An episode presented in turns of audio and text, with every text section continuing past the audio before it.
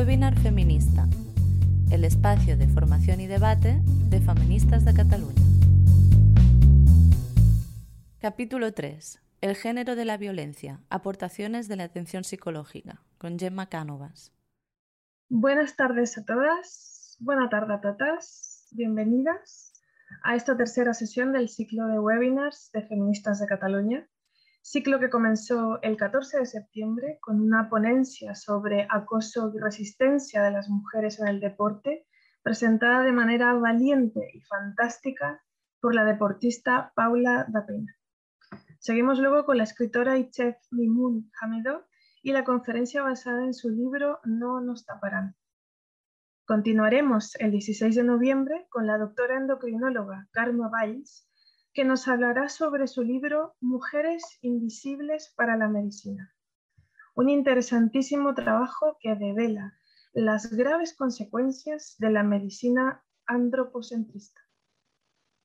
Acabamos el jueves 9 de diciembre con una mesa redonda en donde debatiremos sobre las leyes de identidad de género y gracias a nuestras fantásticas compañeras y profesionales nos situaremos social, política y jurídicamente a nivel global, estatal y autonómico. Estos webinars los podréis encontrar en nuestra web y en nuestro canal de YouTube para que hagáis difusión y los podáis ver las veces que queráis. Personalmente yo me los pongo de fondo y es una maravilla. Todo esto para llegar al día de hoy, en donde tengo el placer de presentar a la psicóloga especializada en psicología clínica, psicología de la mujer, maternidad e infancia, Gemma Cánovas Sau. Miembro de la, sesión, de la sección de psicología de las zonas del Colegio Oficial de Psicólogos de Cataluña y profesora hasta el confinamiento en la Facultad de Psicología de la Universidad Blanquerna Ramón Llull de Barcelona. También es colaboradora técnica del Programa de Prevención de la Violencia del Ayuntamiento de Barcelona e imparte conferencias y cursos a profesionales y asociaciones de mujeres de todo el Estado. Tiene ocho años de trabajo en el SAF, el Servicio de Atención a la Víctima de la Fiscalía de Barcelona, uno de mis tantos sueños como estudiante de psicología.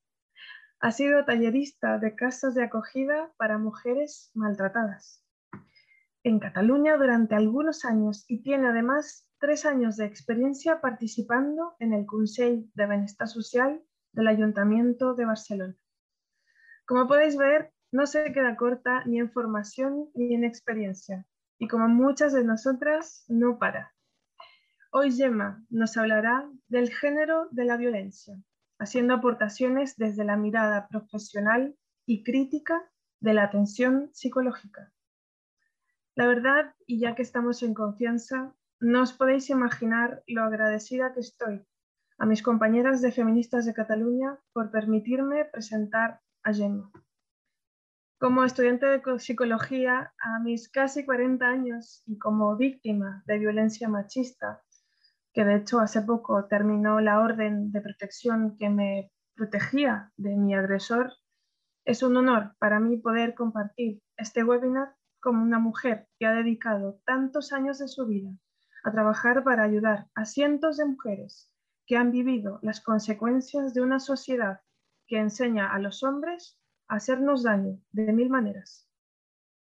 Así que Gemma, antes de darte la palabra, ya que todas tenemos muchísimas ganas de escucharte, me gustaría comentar que acabada la intervención de nuestra invitada, habrá un turno de preguntas y respuestas, de manera que podréis ir escribiéndolas a través del chat o en el apartado de preguntas y respuestas del Zoom. Y sin más dilación, abro turno. Eh, muchas gracias, Emma. buenas tardes a todas mm, o a todos, y es que también hay, hay hombres escuchándonos. Y bueno, gracias por invitarme a participar en este interesante ciclo de formación, eh, este tema tan complejo y, tan duro eh, al que voy a referirme. Gracias Carolina por tus amables palabras. Y bueno, y iremos empezando em, a, ver si consigo transmitir ah, un conjunto de reflexiones mm, producto de, mi recorrido profesional ah, atendiendo mujeres en diferentes ámbitos, públicos como privados, también en consulta privada, y, que ponen en evidencia eh, estas atenciones, eh, la importancia de esta grave problemática. es, mm, digamos, mm, lo que aparece en los medios de comunicación como la punta del iceberg, podríamos decir, ¿no? Eh, como ya iré ahora explicando. Mm, bueno, empezaremos por mencionar a modo introductorio que las causas de la violencia eh, de género ejercida contra las mujeres proceden mayoritariamente de una raíz básicamente sociocultural, de un desequilibrio histórico en las posiciones de ambos sexos. Desequilibrio que ha producido la posición del varón sea dominante en un sentido genérico respecto a la mujer. Muchos ejemplos de esta situación en el ámbito social, legal, etcétera, reflejan los efectos del patriarcado durante siglos. Actualmente, en la sociedad occidental especialmente, las mujeres disfrutamos de una igualdad de derechos, pero esto no siempre encuentra una correlación, se refleja en las interacciones interpersonales los ámbitos mm, domésticos, laborales, etc. Eh, me voy a centrar más en esta exposición eh, en lo que se refiere a las relaciones de pareja. ¿eh? Sabemos que el concepto violencia es muy amplio y violencia de género también tiene sus ramificaciones en, diversos ámbitos, pero me voy a centrar más en la pareja. Desde una visión psicológica, es desde, donde abordaré la exposición de hoy, teniendo en cuenta también inevitablemente la dimensión social, tenemos que considerar en primer lugar la intersección del discurso social y la subjetividad, que así se podrá entender mejor lo siguiente.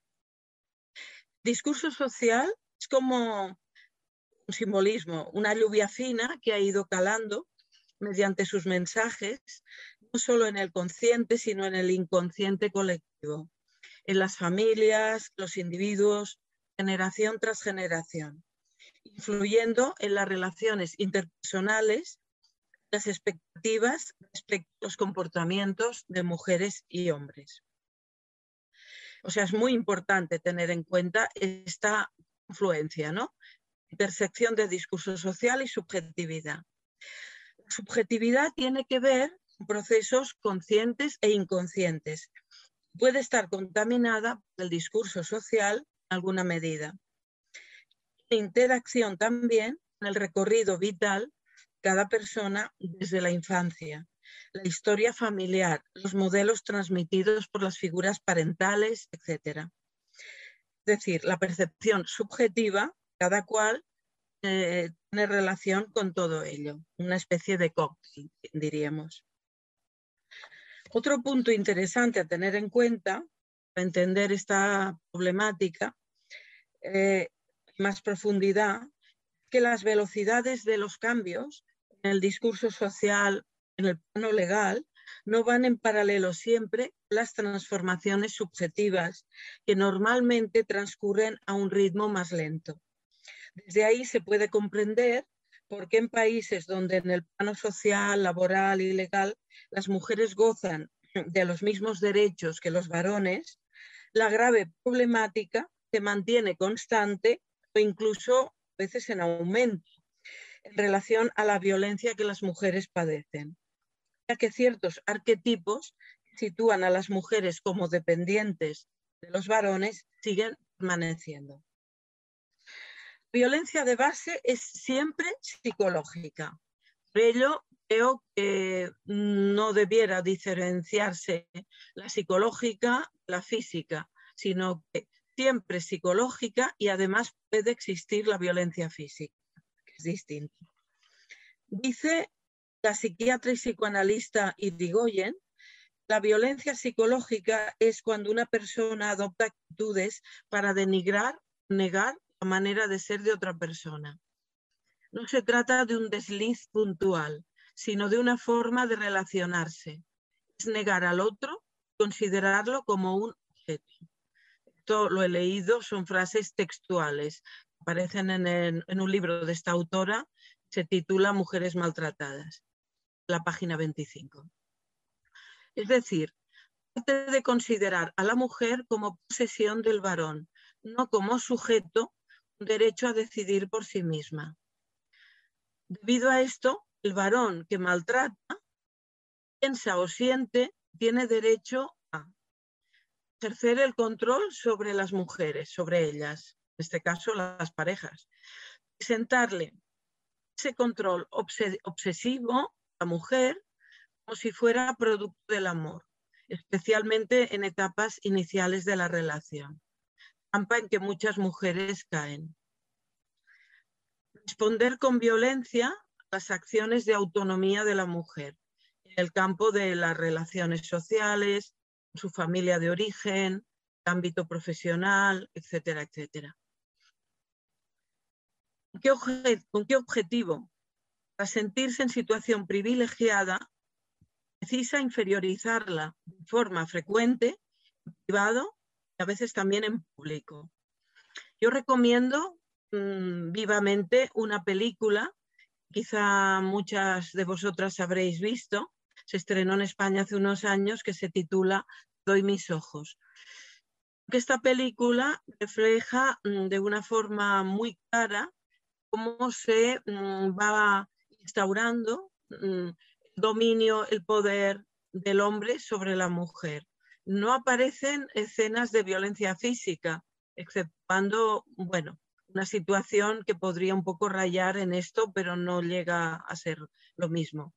Y, está este guion en la película, el personaje masculino, eh, bueno, no quiero adelantar mucho, pero en el sentido de eh, que voy a comentar, eh, mm, descarga en la mujer Mm, unas frustraciones personales no sabe enfrentar.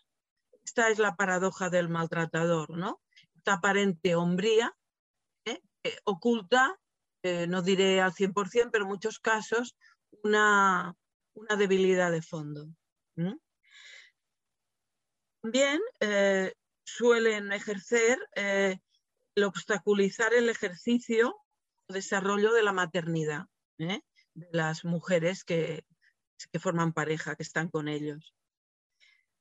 No establecen comunicación de igual a igual, de sujeto a sujeto, más allá, evidentemente, de las inherentes diferencias individuales como seres humanos que todos y todas tenemos. ¿eh? Esa es una de las claves importantes a tener en cuenta.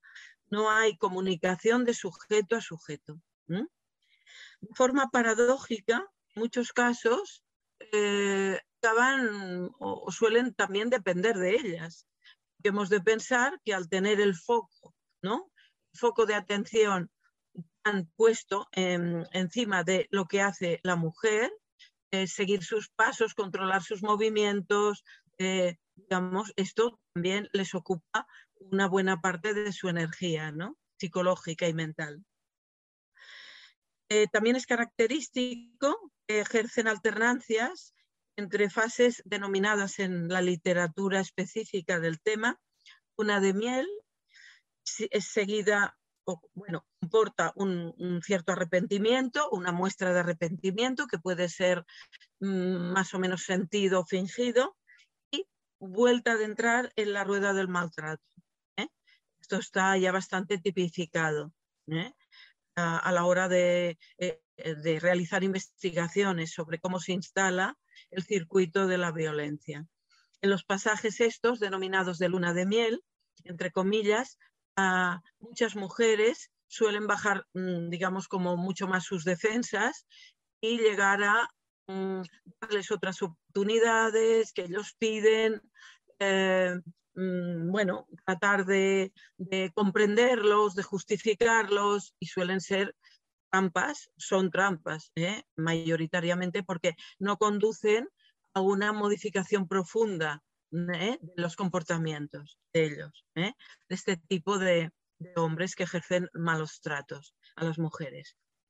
Bueno, voy a ir ilustrando esta exposición con algún fragmento de, mujeres, de casos que yo he atendido, de forma muy sintética y respetando evidentemente datos mm, muy, muy privados para que no puedan ser identificadas.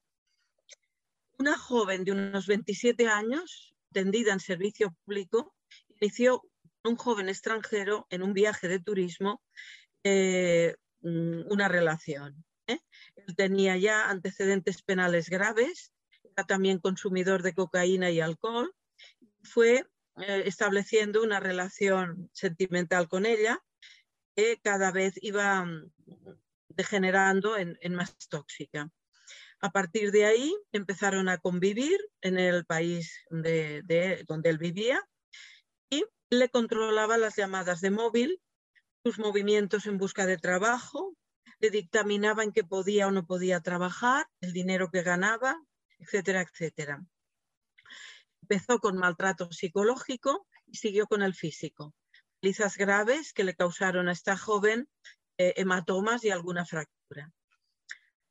La madre, en España, desesperada, dio ayuda a un servicio público de atención a, la mujer y entre, entre la familia mm, y los profesionales trataron de que esta joven regresara eh, y costó muchísimo, pero bueno, al final mm, vino y él se quedó allí.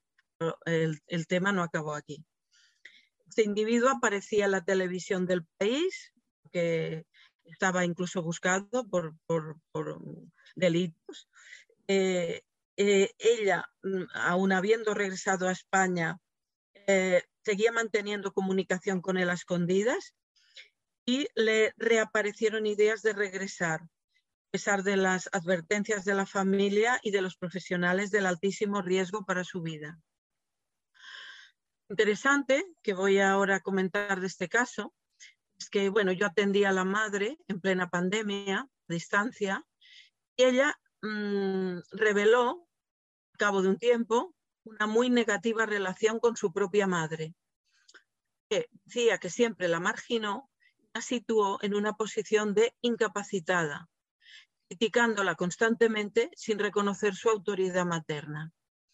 El padre de la víctima, o sea, de la joven, apareció como un individuo en la sombra un poco relieve para defender a su hija. Dejo ahí, ¿eh? para reflexionar y luego tratar de enlazarlo con otras cuestiones que iré explicando. Ninguna mujer está totalmente a salvo en principio de interactuar en algún ámbito con un hombre violento, maltratador. Pero sí podemos hablar de algunos factores de riesgo que comportan un cierto, entre comillas, aprendizaje, naturalización del maltrato aumentan el, nivel de riesgo, como por ejemplo los siguientes. haber pasado, vivido experiencias mm, traumáticas la infancia o adolescencia. Por ejemplo, haber sido hijas también de una madre maltratada. Haber padecido abusos sexuales en la infancia. Mm, tener un grado bastante importante de vulnerabilidad emocional o baja autoestima profunda arrastrar creencias afectivas maternas, experiencias, vivencias de abandono emocional. También le hayan podido influir a la mujer en cuestión ciertas repeticiones de sometimiento no resueltas dadas vía línea generacional materna. De esto no se habla mucho, pero creo que es importante también tenerlo en consideración porque muchas veces en la atención, en los tratamientos de estas mujeres aparecen estas informaciones.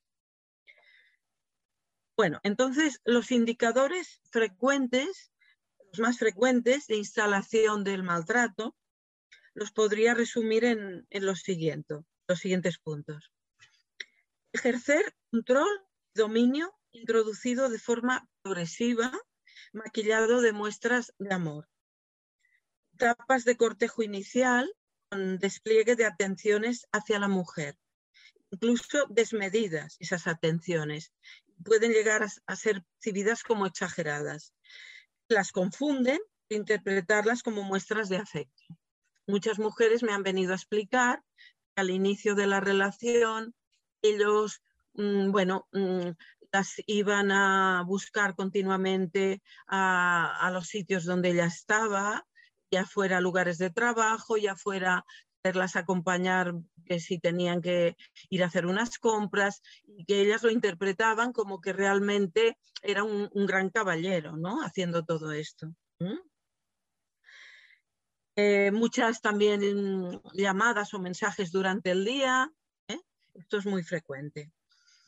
Eh, también el control exhaustivo, bueno, va implícito en lo que decía hace un momento, el control exhaustivo de los movimientos de la mujer dentro y fuera del hogar.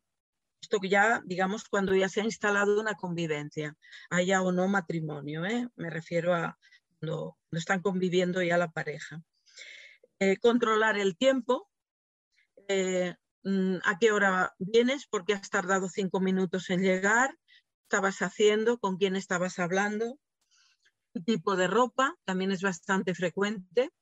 Muchas explican, eh, bueno, y muchas jóvenes incluso, que ahora sabemos que hay mucha más libertad en el vestir, ellos empiezan a decirles, cuando salgas conmigo no te pongas esta falda o no te pongas este body, eh, porque, bueno, estás muy provocativa, bueno, de este estilo.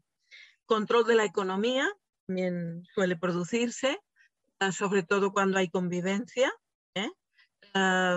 las mujeres, no siempre, ¿eh? he de decir que mm, cada, cada situación es distinta y cada caso también, pero evidentemente ahora me de ir refiriendo como a unos denominadores comunes bastante habituales. Eh, existe la violencia económica, que se denomina así, es mantener a la mujer sujeta eh, sujetada eh, con un control exhaustivo de la economía, aunque ella tenga sus propios ingresos, digamos, ¿no? Maneja las cuentas de los bancos, hace y deshace operaciones, la mayoría de los casos no, no informa y bueno, y cuántas mujeres que confiaban en ellos, como suelen decir, se han encontrado luego con situaciones muy penosas a nivel económico, ¿eh? de una gran injusticia. También es frecuente que les planteen demandas de relación sexual sin considerar el deseo de la mujer. Pueden tener conflictos graves durante el día con ellas y luego demandarles relaciones íntimas de insistencia, como un derecho inherente al ser varón. Esto he de comentar en un, en, un paréntesis, también eh, se produce con una cierta frecuencia relaciones de pareja que no se consideran en que haya una relación de maltrato instalada, pero mm, tiene que ver con, el débito conyugal, ¿no? El, denominado deber, ¿no? El deber de tener relaciones, que antes estaba incluso legislado y, bueno, y podía ser motivo incluso de, anulación de un matrimonio.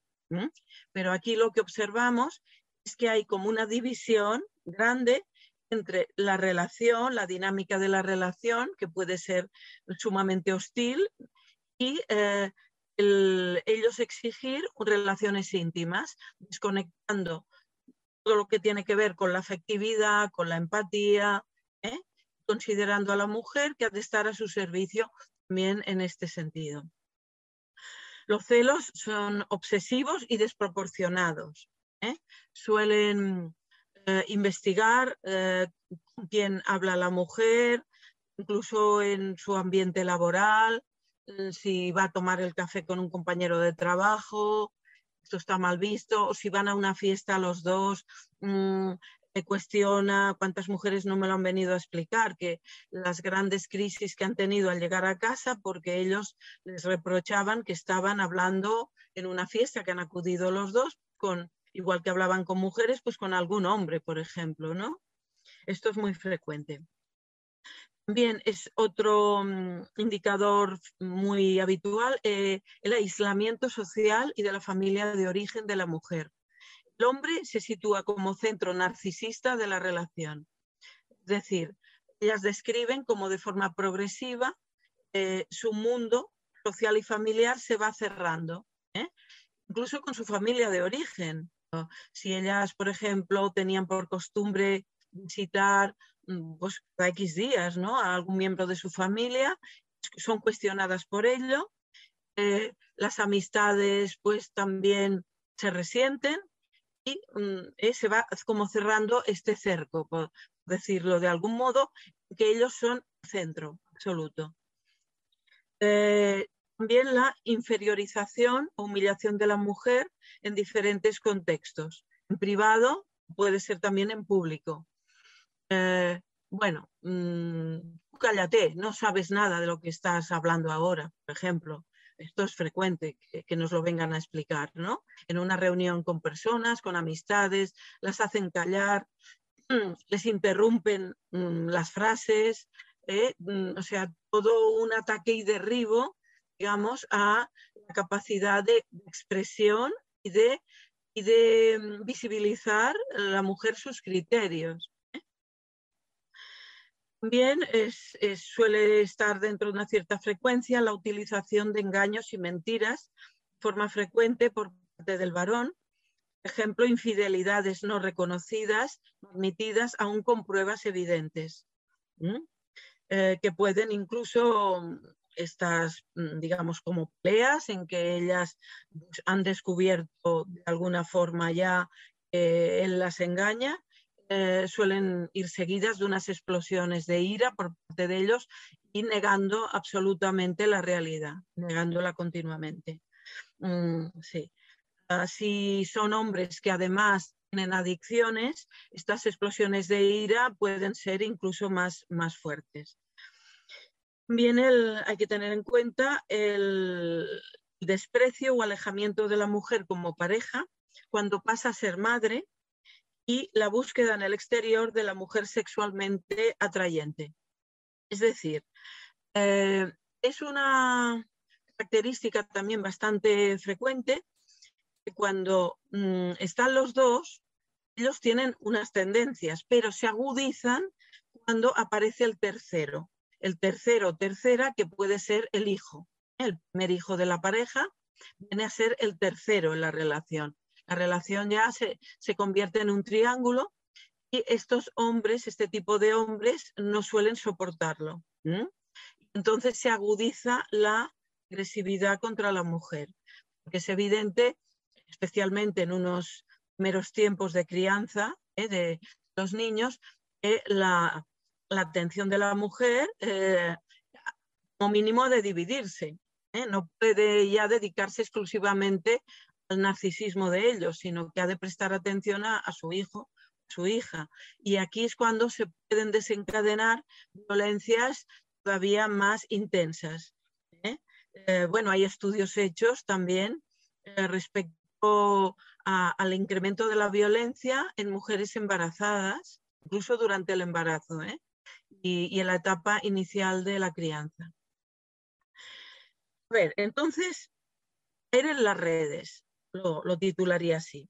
¿Por qué caer en las redes ¿no? de ellos? Mm, hay muchas posibilidades de, de, en cuanto a la casuística, no es una sola ni mucho menos, pero bueno, comentar alguna.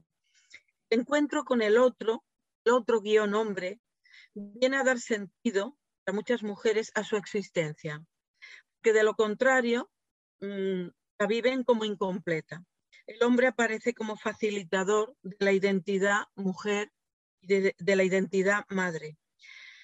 Eh, en relación a la identidad madre, esto está, bueno, cambiando se está modificando en los últimos tiempos debido a que bueno, hay mujeres que acuden a, ser madres, a la reproducción asistida o a la adopción sin pareja. Esto es un hecho histórico muy reciente. Normalmente las mujeres criado solas a sus hijos a lo largo de la historia han sido por motivos de han sido abandonadas o separadas o viudas, etc. ¿eh? Pero eh, esto que acabo de mencionar es importante a nivel mm, de la raíz histórica. Hemos de pensar que no tantos siglos hacia atrás, una mujer que no, no estaba casada, no tenía un hombre que la protegiera, prácticamente no era nadie en la sociedad.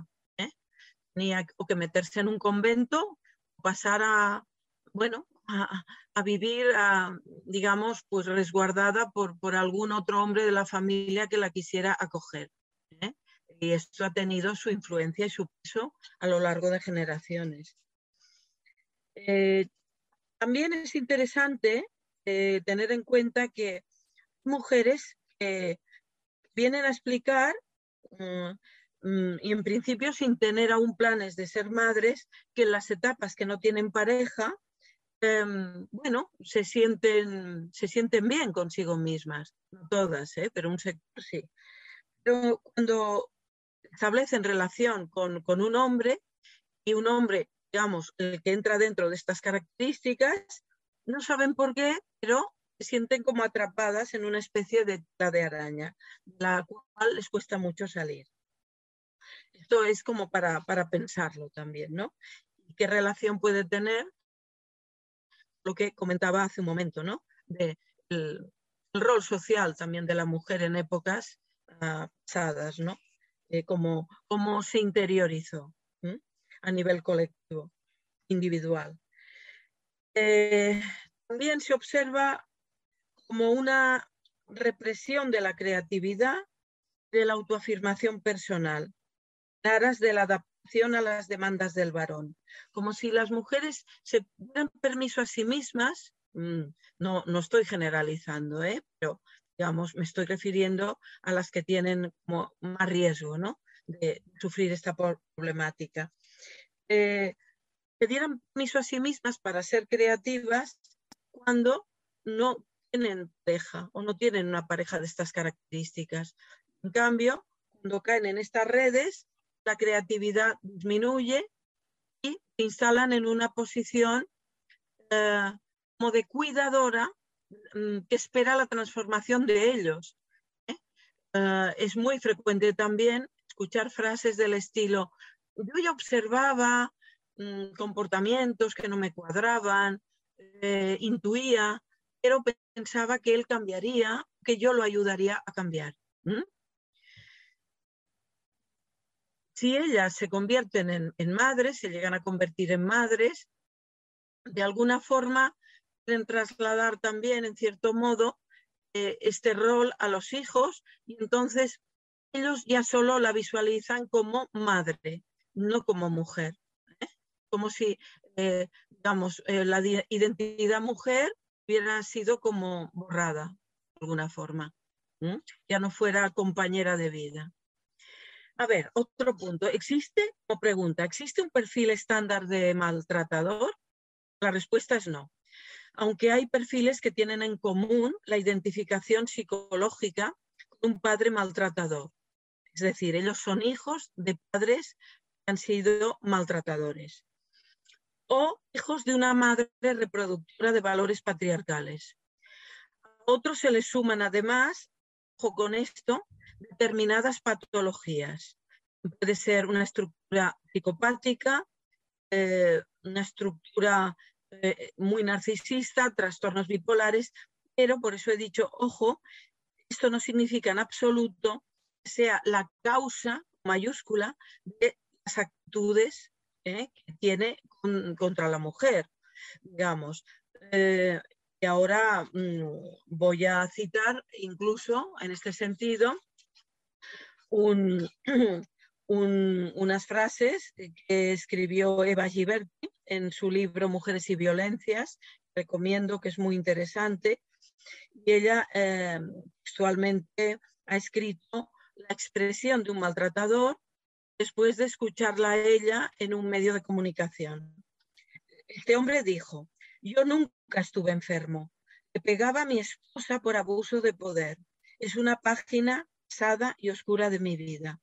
Giberti eh, menciona mm, e, esta intervención como atípica, realmente, ¿no? que realmente no es frecuente que este tipo de hombres tomen esta conciencia. ¿no? Y lleguen al nivel de, ah, conectar que lo que han hecho realmente es un abuso de poder y un, problema de poder ¿no? en la relación con la mujer. Entonces, eh, mm, yo, a veces, em, cuando doy cursos, charlas o incluso según qué momento de, o fase de la atención a mujeres maltratadas, eh, también menciono una ecuación simbólica para que entiendan la posición que ellas han estado adoptando de forma inconsciente. Es la siguiente, es la ecuación de la posición de un amo frente a la posición de esclava. El amo puede depender de la esclava, ser débil interiormente, como comentaba antes en relación a la película Te doy mis ojos. La esclava sentirse acomodada, entre comillas, en esa dialéctica insana. Esto es una cuestión a analizar. Pero es cierto que eh, no hay amo sin esclava, no hay esclava sin amo una ecuación que creo que es muy importante para tener en cuenta y comprender las posiciones cuando se, se da una mm, relación de este, de este tipo. Los efectos psicológicos frecuentes en las mujeres que padecen violencia de género, mm, bueno, son muchos. Yo voy a enumerar ahora unos cuantos que son los más frecuentes. Es muy importante defender el concepto de violencia de género. Eh, aunque ahora el concepto género se está desvirtuando, em, digamos, creo bastante, eh, pero realmente ha de, nombrarse así, o de género o machista, porque no se puede incluir bajo ningún concepto este tipo de violencia en la doméstica, que la doméstica es como un cajón desastre, ¿eh? y hay sectores que intentan incluirla ahí pero no, no se puede porque se dan otro tipo de, mm, digamos, de casuísticas, como estamos viendo aquí. Entonces, entre esos efectos, los más frecuentes, em, está, bueno, el daño a la identidad, eh, bajar la autoestima, y ya estaba mm, de algún modo la autoestima cogidita con pinzas en algunos casos, baja, incremento de posibles síntomas o patologías anteriores a la relación, esto también hay que tenerlo en cuenta. O sea, atendiendo mujeres, bueno, pueden haber eh, algunas, un sector, que nos explican que ellas, por ejemplo, habían tenido pues alguna depresión anteriormente, antes de conocerlos a ellos, o, algún trastorno de ansiedad, o, lo que fuera. Y esto se acentúa, ¿eh? se, se agrava.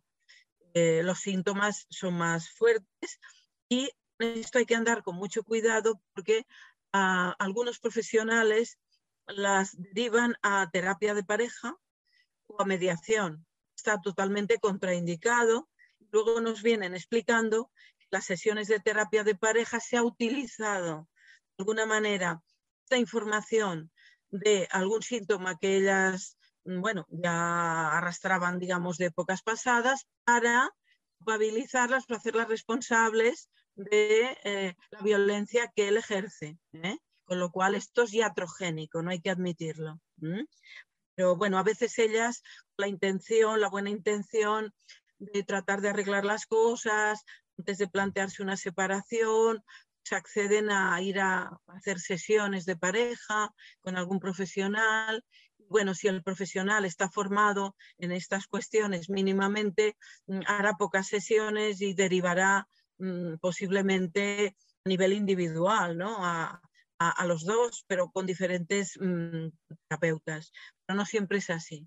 Y por eso esto hay que tenerlo muy en cuenta. También es muy frecuente que aparezca ansiedad, crisis de ansiedad, angustia, depresión, afecciones psicosomáticas hay, muchas, pero bueno, trastornos digestivos, trastornos ginecológicos, o incluso a veces puede aparecer cáncer también, ¿eh? Insomnio, dificultades para conciliar el sueño, disociación cognitiva, en el sentido de, para, como un mecanismo de protección, mm, digamos como pusieran en un compartimento estanco eh, toda la vivencia del maltrato, ¿eh? Y lo minimizaran. Y otra zona, digamos, ah, de su energía psíquica, es mm, como si todo fuera normal. ¿eh? Ahora lo explico de una forma muy superficial, pero para que se entienda. También se aprecian fatigas corporales, tonificadas, dolores en el cuerpo, etc. Bueno, ah, otra, eh, otra viñeta, ¿eh? digamos, de atención una mujer. Una mujer atendida por mí en un servicio explicaba que cuando su marido llegaba a casa, después del trabajo, entraba muchas veces en la cocina, un ámbito que sabemos ha sido atribuido clásicamente a la mujer en, el hogar, y le cambiaba todo de sitio. o sea, las, ollas, las sartenes, los, Un día llegó él y al comprobar que ella había pintado o barnizado un pequeño mueble del hogar, entró en cólera acabó, además de insultarla repetidamente, atacarla físicamente. Esta mujer se sentía prisionera en su propio domicilio, con temor continuado a realizar cualquier modificación, porque él, el amo, posiblemente la iba a enjuiciar por ello. Aquí se ve bastante claro también en este ejemplo posición esta de amo que os comentaba ¿eh? hace un momento. Es frecuente la percepción que se va instalando de forma progresiva no satisfacer o cumplir con la demanda del otro, nunca. Hagan lo que hagan, lo cual genera una inseguridad permanente en sus decisiones. Además del miedo, que puede llegar a ser terror, a ser insultadas o incluso agredidas a nivel físico. Eh, llegan al punto, que algunas me lo han explicado también, de la forma que cuando él entra en casa abre la puerta, saber si va a haber violencia o no hasta tal punto ¿eh? Están observando, ¿no? De la posición esta de esclava, el amo cómo va a llegar hoy. El vínculo afectivo con la pareja que maltrata puede estar compuesto también de matices. Son como ingredientes en la relación que sujetan a la mujer psicológicamente, tales como algunos buenos momentos compartidos, las mencionadas fases de luna de miel, que ellos piden perdón y manifiestan que van a cambiar, recuerdos de la etapa inicial en que el proyecto de futuro las llenaba de esperanza, los hijos en común. Esto hay que bien considerarlo, porque mm, infernales que sean estas relaciones, no es el 100% del tiempo infernal. ¿eh? Esto es importante porque nos ayudará a entender la dificultad a partir de este cóctel tengan mm, muchas mujeres la percepción, a lograr una percepción de globalidad negativa, perjudicial para su vida, en el aspecto puramente emocional. Y sentir que siguen malviviendo así, caen en una sensación de, vacío. ¿eh? A este aspecto me referiré posteriormente. Decir, es como si eh, fragmentaran cognitivamente muchas veces las conductas de ellos, como si ellos fueran dos personas, no una. Y esto es uno de los trabajos que hacemos luego, eh, la atención psicológica, justamente que logren la percepción de que ellos son el mismo. ¿eh? Mismo cuando parece más amable, el mismo cuando las maltrata, las ofende, incluso las pega. ¿eh? La parte de ellos, ella les atrae, que corresponde también con una idealización, ¿eh? que se mm, estaría en contraposición con la faceta agresiva. ¿eh? Yo muchas veces les digo, pero bueno, todo va en el mismo pack. ¿eh? Entonces, claro, es, tienen a veces como un, que racionalmente lo entienden, claro, lo que les cuesta es esto interiorizarlo, integrarlo, ¿no? Eh, algunas frases mm, frecuentes de las que escuchamos atendiéndolas, y puede haber muchas más. ¿eh? No sé por qué aguanté tanto. Esto ya cuando pueden tomar una perspectiva ¿no? respecto a la situación que están viviendo. Me iba quedando pequeña, pequeña, con poca autoestima. O sea, él agrandándose, engrandeciéndose y ellas empequeñeciéndose. Y tengo miedo a quedarme sola, vacía, me siento traicionada y engañada. Necesito encontrarme a mí misma. esto cuando ya pueden, digamos, decir estos que ya están en fases como más avanzadas, ¿eh? recuperación. Todas estas expresiones verbales tienen un denominador común, independientemente de que provengan de mujeres con distintas historias particulares.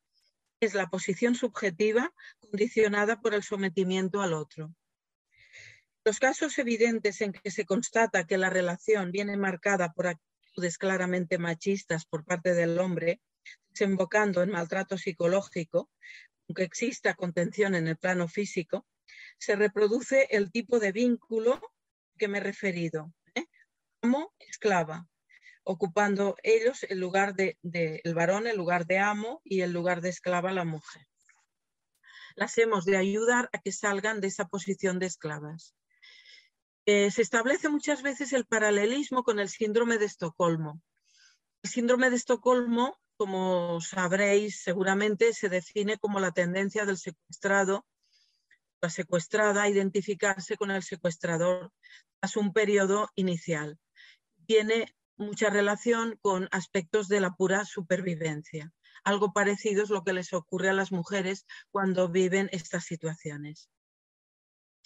En cuanto a las líneas de, bueno, forma de abordaje y, la recuperación, ¿eh? para tratar de ayudarlas en la recuperación, hay que decir que toda mujer maltratada tiene frecuentemente en algún grado dañada su identidad personal. En base a ello, la atención psicológica debe contemplar lo siguiente, las características particulares del caso por caso, porque tengamos en cuenta que, claro, a la hora de, digamos, de, investigar, hacemos generalizaciones, pero cada mujer es diferente, es un mundo, tiene unas características, su situación. Y es conveniente que las profesionales no nos anticipemos ¿eh? eso es muy importante, a, digamos, a, hacer eh, ciertas hipótesis diagnósticas, si no están confirmadas, o precipitándolas, por ejemplo, hacer determinados pasos o movimientos, ellas no los tienen elaborados. ¿eh? Esto es algo que últimamente ya se ha ido teniendo cada vez más en cuenta, pero hace, hacía años, con toda la buena intención, se las empujaba, por ejemplo, a denunciar, ¿no? No, no estaban preparadas para ello, lo cual las ponía aún más en riesgo. Habría que ver cada caso y cada situación, evidentemente, ¿eh? Eh, pero la mayoría de los casos da mucho mejor resultado invertir un tiempo previo en la elaboración, la preparación, para que la mujer esté preparada si es que quiere denunciar para que luego, después, posteriormente, no vaya y retire la denuncia o que ponga todavía en más riesgo. Em, también hay que tener, en, o sea, que hay que tener una escucha muy respetuosa, respetar sus tiempos internos. Cada mujer tiene sus tiempos. ¿eh? Eh, claro, valorando evidentemente la situación global, el, el índice de riesgo, todo esto, ¿no? Pero respetando los tiempos. Eh, ayudarlas a reconectar con su verdadero potencial, recuperando la confianza en sí mismas. Las suelen tener bastante debilitadas. ¿eh? O sea, llegan a decir que no creen que puedan hacer nada en la vida o que no creen en sus posibilidades. Y estamos hablando de mujeres de todas las edades y de todos los niveles culturales. ¿eh? O sea, esta es una problemática transversal transversal a muchos niveles, a nivel de edad, a nivel de formación cultural, etc. Em, también es muy importante tener en cuenta que tienen que atravesar duelos ¿eh?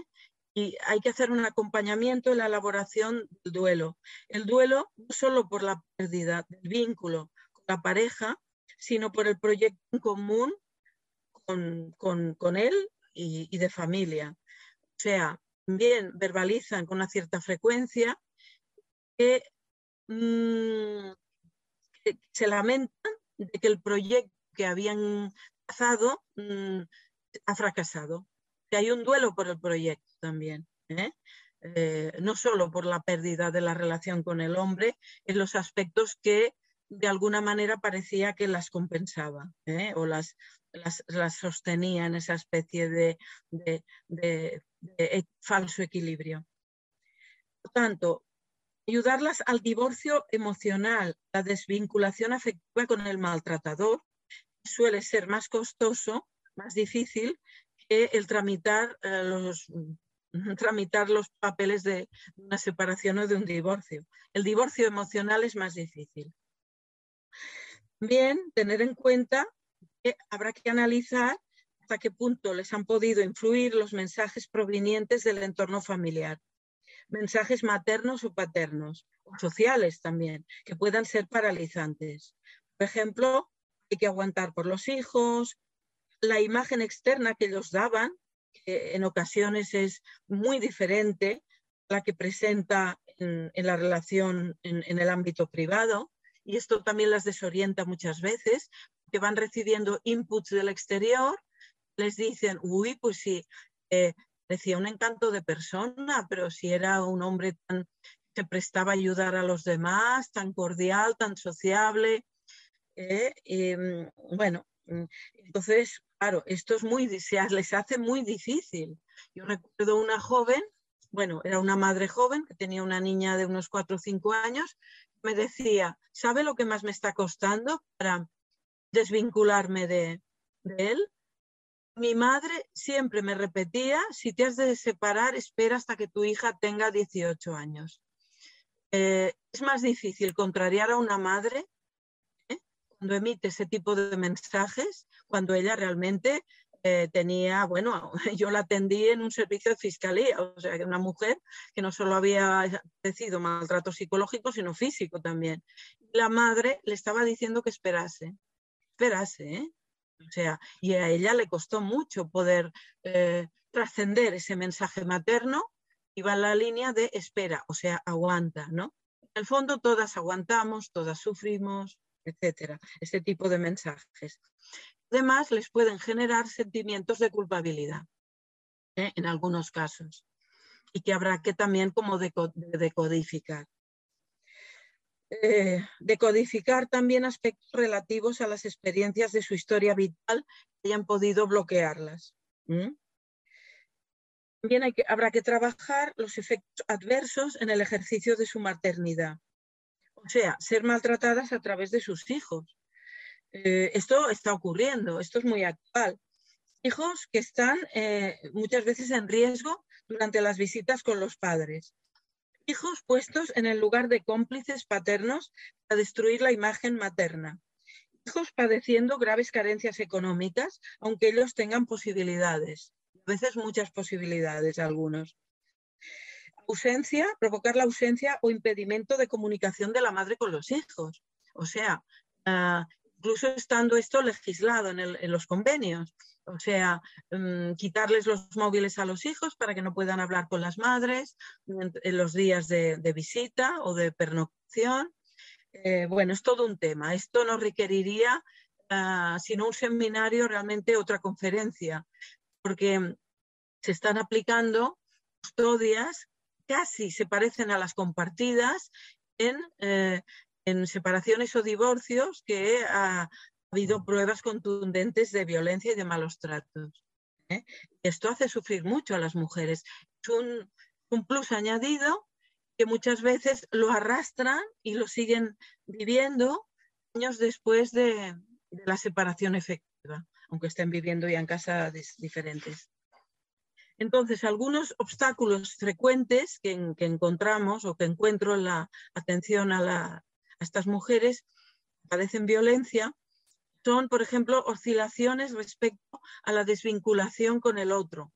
Pueden reflejarse en retiradas de denuncia, acudir al domicilio solas a recoger enseres o acudir a citas solas eh, cuando hay un nivel de riesgo importante. Eh, con esto tenemos que estar muy atentas, ¿eh? tanto a nivel psicológico como los servicios de atención digamos, como, bueno, mm, social y, cuando hay intervenciones legales. Terror a la reacción del otro cuando están en fase de separación. Los temores derivados de la utilización de los hijos, como mencionaba. y bueno, y también mecanismos defensivos, ¿no? Como son, por ejemplo, minimizar las actitudes del maltrato. ¿eh? Mora la pérdida de la función. O sea, hay toda una energía psíquica, mental, que ya se han depositado en, la interacción con estos hombres. Cuando esto se va cortando, pueden pasar mm, fases en las que se sientan como en el vacío ¿eh? hasta que vayan recuperando esta energía para sí mismas. ¿eh? El temor a la soledad y el temor a no reemplazar el hueco de la expareja. ¿eh? También atravesar periodos en los que sientan que han de ya buscarse otra relación rápido. No digo que le pase a todas las mujeres, pero algunas sí, como para llenar ese vacío. no sé cómo voy de tiempo, puedo, aún tengo un tiempo, ¿no? Creo que sí. Bueno, del temor a la soledad, pienso, también por eso lo he incluido en la exposición de hoy, que pienso que es un, como una vertiente, está aún explorada, que, es muy importante trabajarla a nivel preventivo, también en la, atención a, las mujeres, ¿eh? que subyace muy frecuentemente eh, ese temor. ¿eh? Bueno, eh, otra, otro fragmento de atención, voy a leer. Mujer de unos 35 años que se lamenta de establecer relaciones afectivas con hombres en que la manipulan y la humillan. Su madre padeció hace años violencia con una pareja, pero minimiza lo vivido y le transmite a su hija el mensaje de que hay que adaptarse y que ella es una quejosa que siempre está inconforme. De hecho, su madre le explicó que su pareja le ha sido infiel eh, y cuando la hija, o sea, mi, la, persona que yo, que yo atendía, le indicó que esta relación no era positiva para ella, la madre le respondió que no tiene importancia lo sucedido, o sea, lo minimiza. Esta mujer mm, la define, la hija, como poseedora de aparentemente gran carácter. La hija se ha encontrado sola en muchos momentos clave de su vida, sin el apoyo materno. Es que más allá de esto, ha transmitido en espejo el mensaje de que las mujeres es normal que sufran, es normal que aguanten y esto le está ocasionando problemas en, las relaciones con los hombres. A esto se suele sumar normalmente un padre, una figura paterna ausente o, que no interviene de forma adecuada y digamos, no, le proporciona a la hija mm, seguridad en sí misma. Hay unos factores un poco visibles que también es interesante considerar, tienen que ver con esto que estaba hablando ahora a través de este caso, la interacción madre-hija los tipos de mensaje transmitidos o captados de forma no solo consciente, sino inconsciente. Los silencios, los tabús, el problema derivado de la falta de autoridad materna, los reproches continuos dirigidos a la identidad de la hija. Entonces, el temor profundo a la soledad eh, tiene que ver y conecta con una dificultad de encontrar el lugar interno o sujetos. Carmen Albor diferenciaba la soledad de ser solitaria y opinaba que en épocas anteriores una mujer sin pareja o era calificada de fresca, como la mujer sin decoro sin honra del siglo XVI o XVII, o de solterona explica que cuando una mujer se separa o divorcia y le preguntan con frecuencia si va a rehacer su vida, en el fondo se están refiriendo a si va a poner a otro hombre en el lugar del anterior. Esta tesis sostenida por Albor desde un enfoque social tiene su conexión en el plano psicológico, ya que han ido calando estos mensajes en el plano personal y colectivo desde hace siglos y aún en la actualidad. ¿eh? Aunque parezca paradójico con el nivel de autonomía que las mujeres han alcanzado en muchos lugares del mundo eh, en cuanto a bueno, autonomía económica, eh, libertad en, cuanto a sus decisiones sexuales, etcétera, etcétera. Pero en lo profundo parece que subyace mm, muchas veces si hay una ausencia de varón, una mujer eh, no puede, digamos, disfrutar de la vida. También Lagarde señala al respecto lo siguiente. El miedo a la soledad es un gran impedimento en la construcción de la autonomía, porque desde muy pequeñas y toda la vida se nos ha formado en el sentimiento de orfandad, que se nos ha hecho profundamente dependientes de los demás y se nos ha hecho sentir que la soledad es negativa. Esta autora diferencia entre soledad y desolación. La desolación tiene relación con un sentimiento profundo de abandono existencial. Y muchas mujeres que yo he atendido y escuchado y escucho, creo que padecen este sentimiento profundo de abandono existencial. Duelo por el proyecto de familia, ya lo he mencionado antes, y de pareja, ¿eh? también es, muy importante a considerar. Entonces, ya acabando, en cuanto a las medidas preventivas, diría que mm, habría que incidir en las primeras fases de la relación eh, para, mm, digamos, mm, ayudar a las mujeres a que lo detecten cuanto antes, ¿no? El tipo de dinámica que han establecido con el maltratador. No aplazar las consultas, los servicios públicos o privados especializados. Hay una gran labor a hacer en cuanto a advertir de los riesgos. Ya se está haciendo, ¿eh? se está haciendo, pero mm, bueno, yo creo que hay que insistir y profundizar. Potenciar grupos de reflexión de madres y padres, pero no esperando que los hijos lleguen a la adolescencia, sino antes. También de madres de forma diferenciada, con hijas, de madres con hijas, antes de que llegue la puerta no es incompatible eh, diseñar grupos de reflexión mixtos de madres y padres, aunque existan también grupos de madres, porque van a hablar de una manera y van a decir unas cosas que estando ellos es difícil. ¿eh? También eh, en la misma línea establecer grupos de reflexión de adolescentes mixtos y también por sexos diferenciados. Em, control eh, es muy importante porque esto no lo he mencionado antes, como está yendo en aumento eh, ya prácticamente en la infancia el visionado de pornografía, ¿eh? que tienen acceso niños ya de 8 y 10 años por internet, en los móviles, la pornografía está absolutamente contaminada por mm, esquemas y roles machistas, patriarcales, ya que es un medio de cosificación de la mujer, está haciendo estragos en la adolescencia y especialmente en las jóvenes. Eh, eh, habría que mm, a este nivel hacer mm, mucha prevención.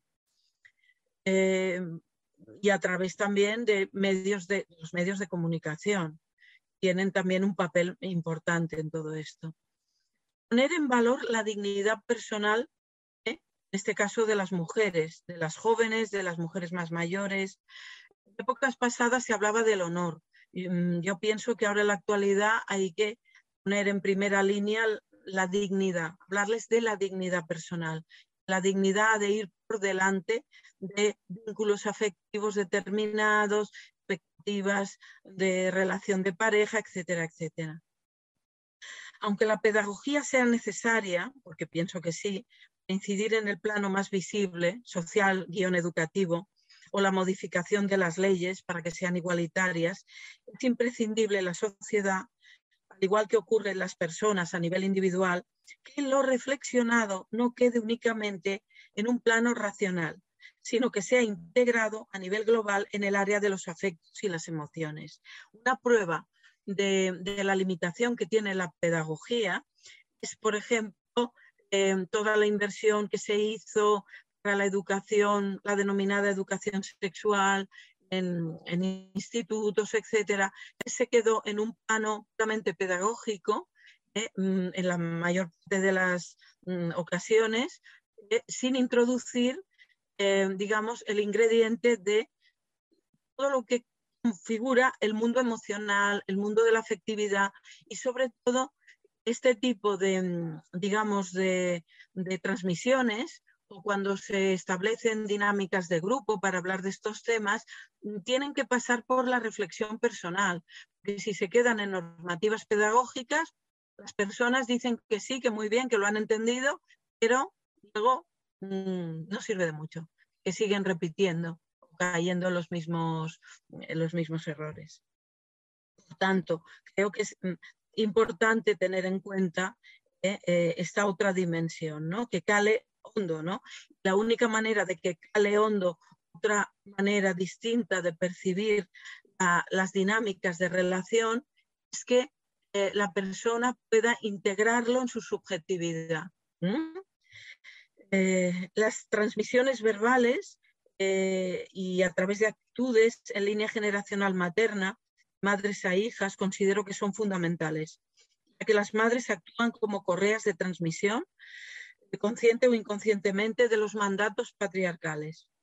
Está estudiado desde la psicología especializada en la mujer que la mujer madre, que a la vez también es hija, parte de un sustrato vivencial que la posibilita para reproducir y transmitir mensajes, para dotar a su hija de una caja de herramientas que le permita enfrentar su posición frente a su vida y sus relaciones, con ciertas garantías de autovaloración personal. Cuando las madres tienen metafóricamente su caja de herramientas medio vacía o inservible, estar ellas mismas carenciadas, mal forma podrán dotar a sus hijas de recursos para situarse de la forma más saludable posible en sus relaciones de pareja y frente a la vida misma. La figura materna, pues, sea o no biológica, es esencial como referente para la construcción de la identidad de la mujer, la fortalecida, independientemente del tipo de intervención paterna. O sea que si hay una intervención paterna que va en esa línea, pues mucho mejor. Pero si no, la mujer tiene mucho más peso, ¿eh? lo que le transmite una madre. Creo que me he alargado ya bastante porque tenía también como unas estadísticas, pero si acaso en el coloquio ya, si conviene, las leeré. Muchísimas gracias por la atención y perdonad si me he extendido. Gracias a ti, Gemma. La verdad es que estamos bastante impresionados con la cantidad de datos que has arrojado, con la calidad de tu ponencia tan bien estructurada. La verdad es que es impresionante la cantidad de información que has vertido y, y realmente tan... Es que es imposible alejarse de la realidad con tantos datos, ¿no? Y con la experiencia que tú has tenido trabajando con mujeres, ¿no? Víctimas de violencia. Eh, ha sido curioso también cómo, no, ha sido curioso como también a medida que mm, eh, tú ibas hablando, se iban presentando preguntas que ibas respondiendo de la misma manera. Eh, es una muestra más de, de, la calidad de tu ponencia. La verdad es que te lo agradecemos enormemente.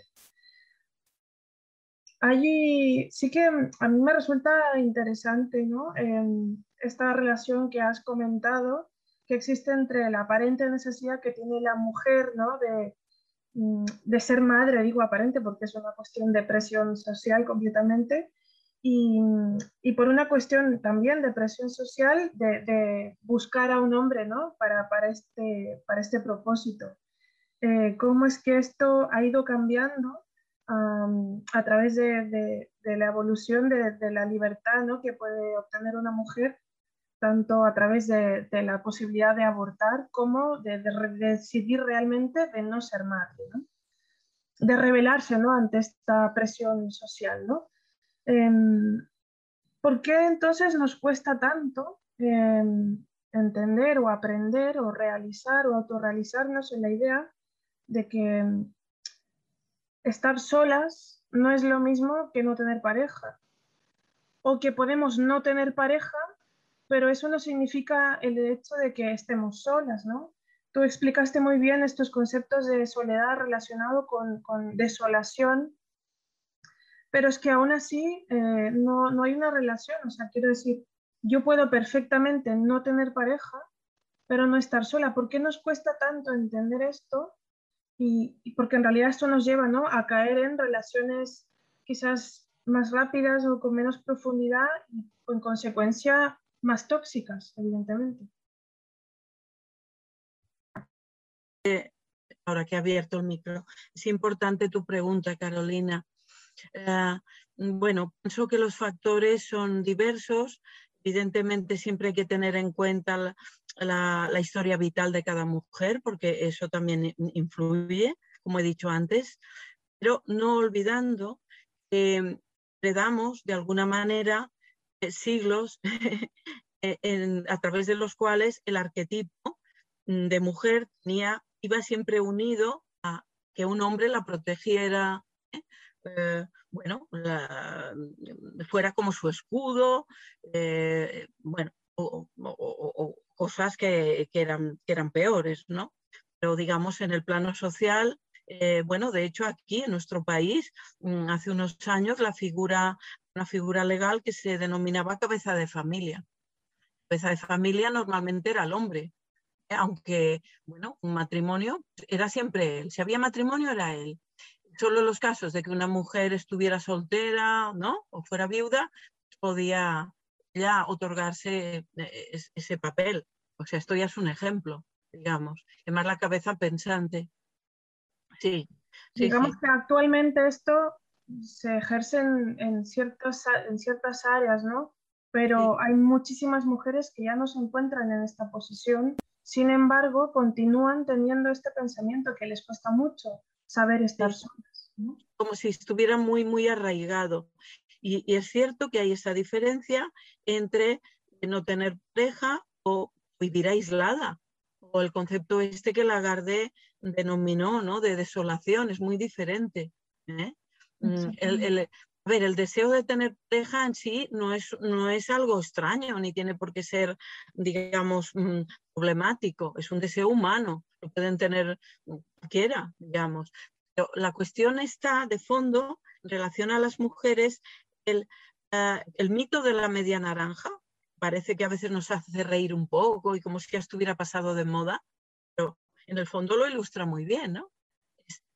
Sensación de incompletud tiene que venir otro a completar. Vamos, claro, esto tiene unas raíces históricas y no es fácil en el fondo desprenderse. Mm, si a, lo que se arrastra a nivel histórico le sumamos algún condicionante se haya podido tener en, el plano del recorrido vital, ¿no? digamos desde la infancia, la adolescencia o de familia, pues aquí ya tenemos ¿no? como unas causas como más fácil que se produzca esta sensación. Y, realmente el tema de la soledad es un tema que no en una primera fase de atención, pero en, fases ya más avanzadas, emerge casi siempre, o casi siempre, y lo hemos de trabajar con, las mujeres psicológicamente, porque es, muy importante. Es muy común, como dices tú. Sí, Sí, sí, sí. Incluso diré más, en talleres de, autoestima que he llevado a cabo para, mujeres, eh, no eran específicamente para trabajar cuestiones de malos tratos. Esto ha surgido también, ha surgido bastante. Mm. Sí. Sí, Tengo, otra, pregunta, Gemma. Eh, con respecto a la violencia que ocurre cuando hay hijos o hijas, ¿no? dentro de la pareja. Esto también es una cuestión muy común y, por supuesto, peligrosa, no solo para la mujer, sino también para los niños. ¿Cómo podemos gestionar o cómo se puede gestionar las posibles secuelas que existen o que se trasladan hacia estos hijos o hijas? Sí. Bueno, en primer lugar, claro, ver cada caso, las características, los componentes que tiene cada situación, etcétera.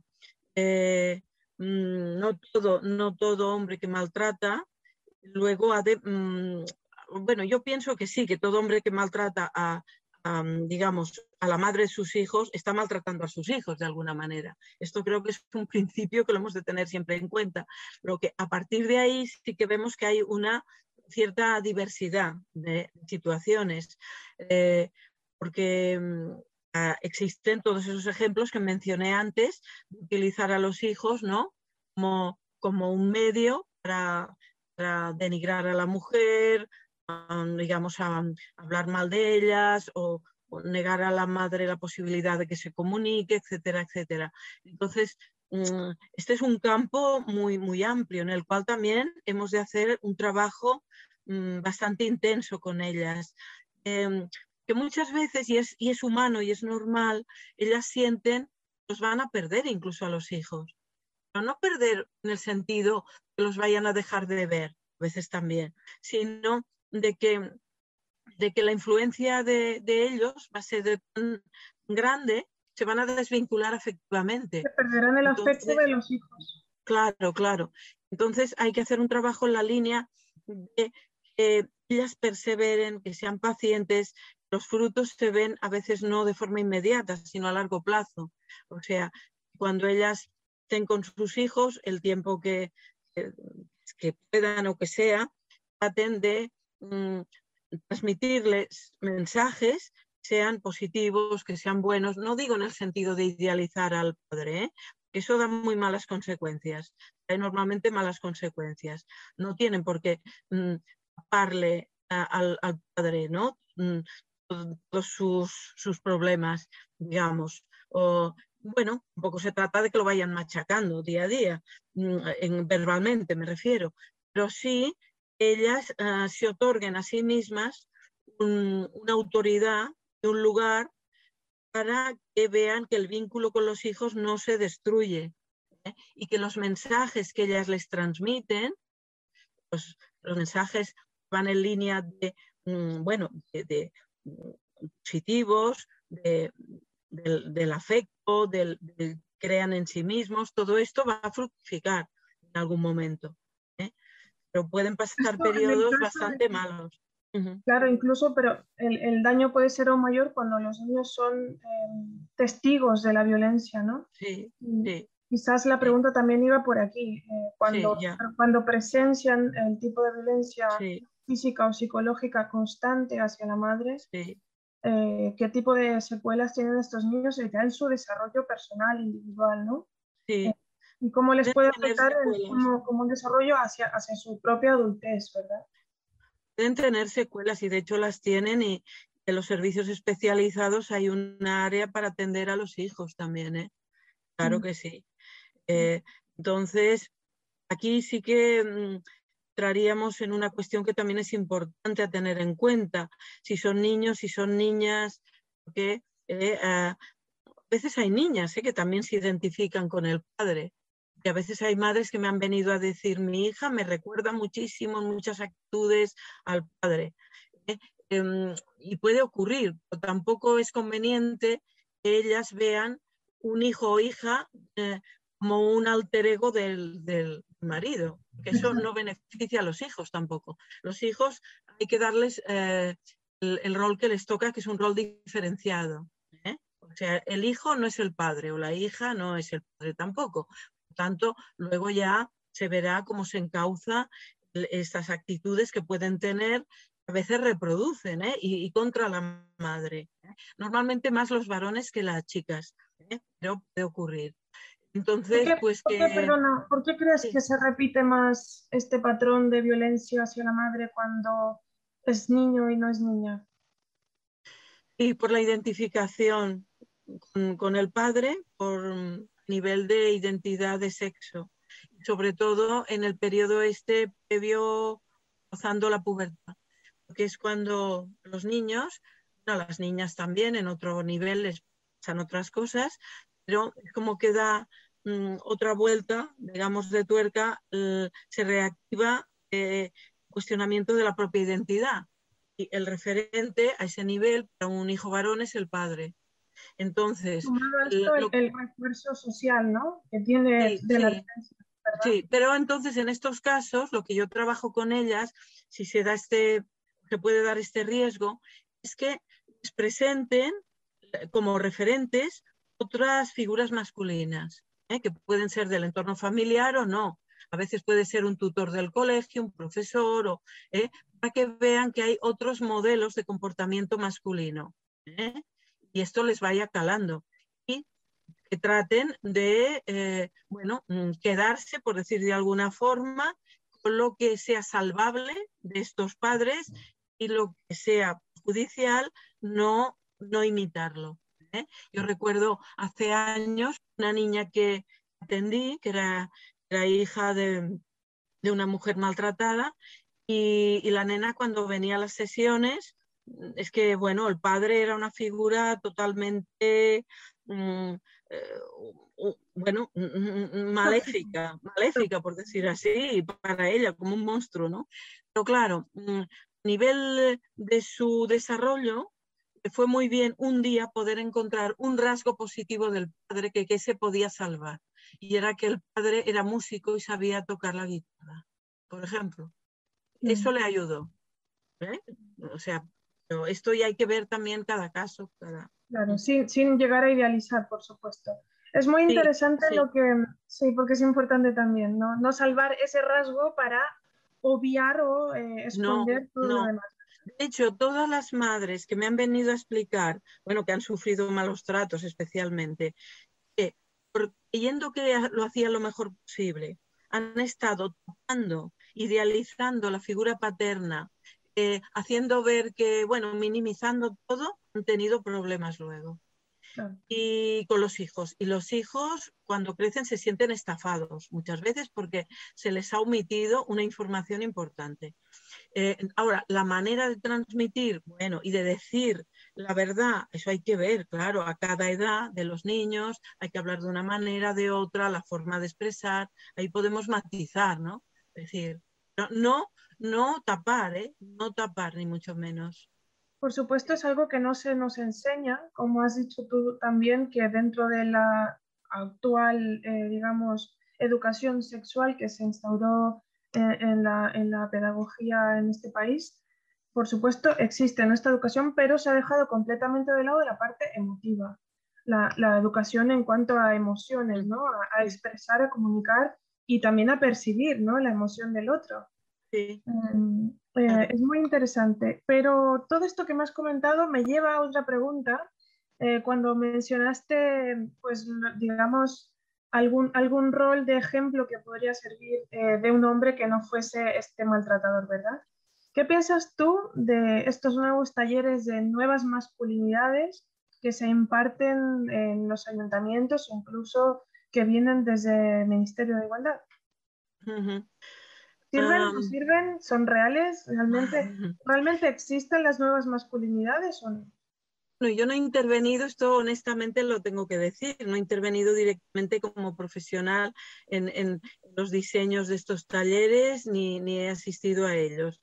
Depende de cómo se plantee. Mm, si en el planteamiento de estos talleres, digamos, se aborda el, el ser un hombre no ha de ir unido al dominar, ejemplo, eh, sino al respeto, a relacionarse con respeto, en general con las personas y también con, sus parejas, pienso que van en buena dirección.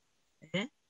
Em, ahora, claro, habría que ver cómo, digamos, que se está trabajando de fondo, porque, eh, claro, ahora estamos en un momento delicado con todas estas cuestiones y que se entiende por el concepto hombre también, ¿no? a nivel, sobre todo, de identidad psicológica, ¿eh? me refiero. ¿eh? Que claro, ahora, teniendo un ejemplo que no tiene que ver con los malos tratos en principio, pero mm, a veces hay mujeres que escucho que se quejan porque los hombres, cuando acaban de tener ellas un bebé, quieren intervenir tanto, tanto, ¿no? Para, para digamos, implicarse, eh, que se quejan de que les falta espacio a sí mismas para ir practicando. O sea que a veces hay que matizar estas cosas. ¿eh? Cuando se considera que mm, un hombre mm, ha de intervenir para favorecer ¿no? que la mujer ¿no? se sienta comprendida. a veces también es respetándoles sus espacios, no inmiscuyéndose demasiado. Una cosa es colaborar, implicarse y otra es inmiscuirse. O sea, aquí hay matizaciones, digamos, ¿no? Pero bueno. Muy interesante. Em, intentamos eh, un poco eh, resumir las preguntas y las respuestas para que se puedan eh, realizar todas. la verdad es que es muy interesante el tema y, tienes tanto conocimiento que te dan ganas de estrujarte ahí lo máximo posible. Bueno, si queréis, habrá más ocasiones también. Eh, hay una, última pregunta que también es muy interesante y tiene relación con los, los CIAT, los centros de, atención, ¿no? Em, ¿Cómo es posible y por qué crees tú que, funciona de esta manera y qué podemos hacer, ¿no? Eh, que solamente se recibe una atención desde el CIAT como mujer una vez que has eh, realizado la denuncia. ¿Qué pasa si no denuncias eh, un maltrato ante la policía, ante, incluso presentando em, parte de lesiones en el hospital? Sabemos que eh, el hospital tiene obligación ¿no? de presentar las lesiones al juzgado, pero si tú no presentas una denuncia directamente, ¿por qué no puedes acceder a los servicios que, que, proporciona ¿no? este servicio del CIAP? Mira, mm, yo, por ejemplo, los años que estuve trabajando en el servicio de atención a la víctima, que era un servicio de había en la ciudad judicial, luego lo suprimieron, lamentablemente, em, en fiscalía. Allí atendía a mujeres que todas ah, mm, habían transitado por una denuncia previa. Eh, eso funcionaba así. Pero también estuve un, tiempo en un, servicio municipal de atención a la mujer y allí, allí atendíamos mujeres que, no habían denunciado. O sea que, ah, bueno, yo creo que es un tema este a debatir. ¿eh? Habría que, o sea, porque si realmente importa mucho la prevención, creo que la prevención es favorecer a las máximas mujeres posible. Otra cosa es que los servicios estén desbordados. Eso es otra cuestión, ¿no? Las profesionales hacen lo que pueden, pero, pero claro, las, las, horas son las que son y se da hora también o visita cuando se puede y muy espaciadamente. Esto me ha pasado a mí también en el servicio del Instituto Catalán de las Donas, que, que bueno, que a, veces hacíamos alguna excepción en función del nivel de riesgo, pero, pero que a veces lamentablemente se le tenía que dar hora al cabo de un mes a una mujer, igual lo necesitaba antes. ¿eh? pero sí es un tema a debatir ese. Está claro que hace falta definitivamente destinar más recursos a este tipo de atención, ¿verdad? Eso definitivamente. sí, por un lado a la atención concreta ah, y por otro mm, en la, prevención, prevención, hablando hondo, diría yo, ¿eh? O sea, que no se quede solo, como decía yo, la pedagogía. La pedagogía es importante, pero no es suficiente. Hay una pregunta bastante recurrente y tiene mucho que ver con mujeres que tienen amigas que reconocen o identifican a la pareja de la amiga en un maltratador, eh, sin embargo la amiga no es capaz de verlo. Tú en tu, en tu ponencia eh, diste algunas, algunas pautas como para ayudar ¿no? a esta amiga, pero la verdad es que es algo muy, muy recurrente y se entiende que es, es, un, es muy complicado, depende cómo te acercas, no alejar a tu amiga, porque puedes correr el riesgo de que deje de contarte cosas, ¿verdad? Sí, sí. Entonces, y esto hace que se acerque más al maltratador. Sí. Porque en cierta manera ella lo que hace es justificarlo constantemente. Puede, de forma paradójica, aparentemente puede favorecerse un mecanismo de negación, un reforzarse más porque lo viven como que las están presionando y, bueno, y entonces, pues bueno, sí, pues entonces se aferran, se aferran más. del entorno, claro. Sí. Entonces, sí, ¿qué, podemos hacer como amigas, no?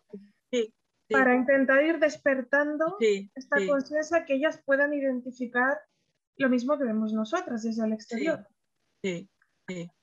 Bueno, cada mujer, como digo, es un mundo, pero en líneas generales, creo que lo más prudente es primero facilitarles información, información de, determinados servicios, ¿no? Y, bueno, y que ellas pues decirle que se lo piensen, que reflexionen, que no pierden nada, por, ejemplo, por pedir un día visita, ir a hablar, cómo se sienten. Y mm, eso, eso sí, eso en primer lugar. Y también, bueno, dejarles como el camino abierto en el sentido de, mm, claro, una amiga no va a hacer de terapeuta, ni es su función, pero mm, si realmente hay, hay un afecto de que si cuando ellas quieran hablar de cómo se sienten, lo pueden hacer, ¿no? Lo puedan hacer, pero sin presiones dirigidas a, ¿no? Mm, has de separar ya o has de... No, menos que haya, ya digo, hay que ver caso por caso, ¿no? Un nivel de riesgo de su vida altísimo que que entonces aquí sí que hay que tomar otro tipo de medidas. Mm. Pero, sí, sí, es, verdad que... estar ahí, ¿verdad? Porque... Sí, sí, sí. Es muy, muy importante esto. Ocurre que hay amigas que se acaban, digamos, cansando porque... Es cierto que hay momentos en que la, la, la, pareja, la amiga, ¿no? En este caso, es capaz de darse cuenta, tiene como momentos de lucidez en los que ve que con un hombre que no le hace bien. Sí, sí. Y eso es un momento clave para estar ahí porque es cuando ella más nos necesita. Sí. O hacer algún tipo de comentario en la línea de hacerlas pensar. O, ponerles como bastante delante una, una, contradicción muy evidente, ¿no? Por ejemplo, te dices que te quiere mucho, pero si te controla el dinero que ganas o si te... es un ejemplo, ¿eh? Mm. Pueden ser muchos, pero para O que piense. evidenciar, o evidenciar con ejemplos externos Sí, que sean iguales a lo que le ocurre a ella, sí, pero que gracias al vínculo emocional que tiene no es capaz Sí. de identificar en su pareja. Sin embargo, lo ve fuera hasta que se da cuenta que es lo mismo que le ocurre, ¿no? sí, sí. Es una- Más es una- bien ir, ir por esa dirección, porque no hay ninguna garantía de que a mayor presión, mayor respuesta. O sea, no, al contrario, incluso pueden, ¿no? Eh, digo, fortificarse más en su posición, ¿no? Mm. Mm. Y luego Pues la información. Sí, sí. Eh, estamos llegando al final del webinar. La verdad es que ha sido un placer, eh, tanto para mí como para mis compañeras y seguro para las que en adelante podrán acceder a este material a través del vídeo que se colgará. Y Mm, muchísimas gracias. Yo quería darte las gracias humildemente en nombre de todas las mujeres a las que gracias a ti hoy pueden vivir un poco con menos de miedo y queriéndose y respetándose un poco más. Muy amable, Carolina. Gracias a vosotras también. Si ha podido servir para, sobre todo para reflexionar, ¿no? Alrededor de, bueno, de lo que se ha expuesto, de lo que he expuesto hoy, pues bueno, me daría por satisfecha. Y a todas vosotras compañeras que eh, podéis ver esto y que estáis sufriendo algún tipo de violencia machista, os animo a buscar ayuda, a no perder las fuerzas y que sepáis que no estáis solas.